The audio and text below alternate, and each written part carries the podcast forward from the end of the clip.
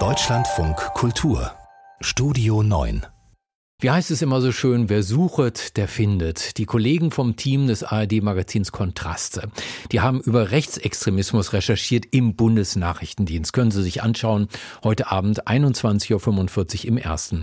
Eigentlich, wissen Sie natürlich, sind die Mitarbeiterinnen und Mitarbeiter des BND zuständig für den Schutz des Staates.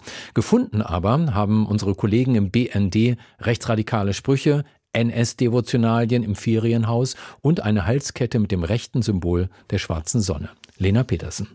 BND-Mitarbeiter Björn Hornschuh darf aktuell die Gebäude des Bundesnachrichtendienstes nicht mehr betreten. Für ihn gilt nach Kontraste-Recherchen ein sogenanntes Betretungsverbot. Er war bisher Abgeordneter im Kyffhäuserkreis in Thüringen. Auf Facebook kündigte er an, sein Mandat niederlegen und seine Partei, die AfD, die hier in Thüringen als erwiesen rechtsextrem beobachtet wird, verlassen zu wollen.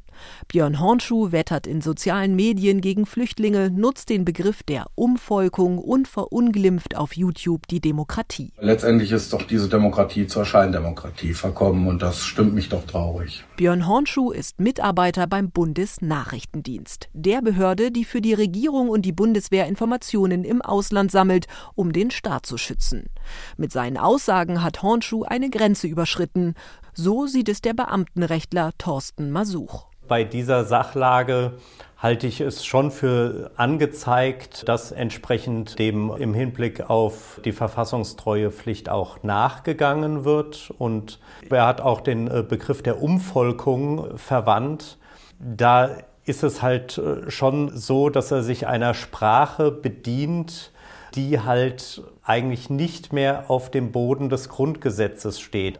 Auch die BND-Mitarbeiterin Elona B. aus Bayern darf die Liegenschaften des BND aktuell nicht betreten.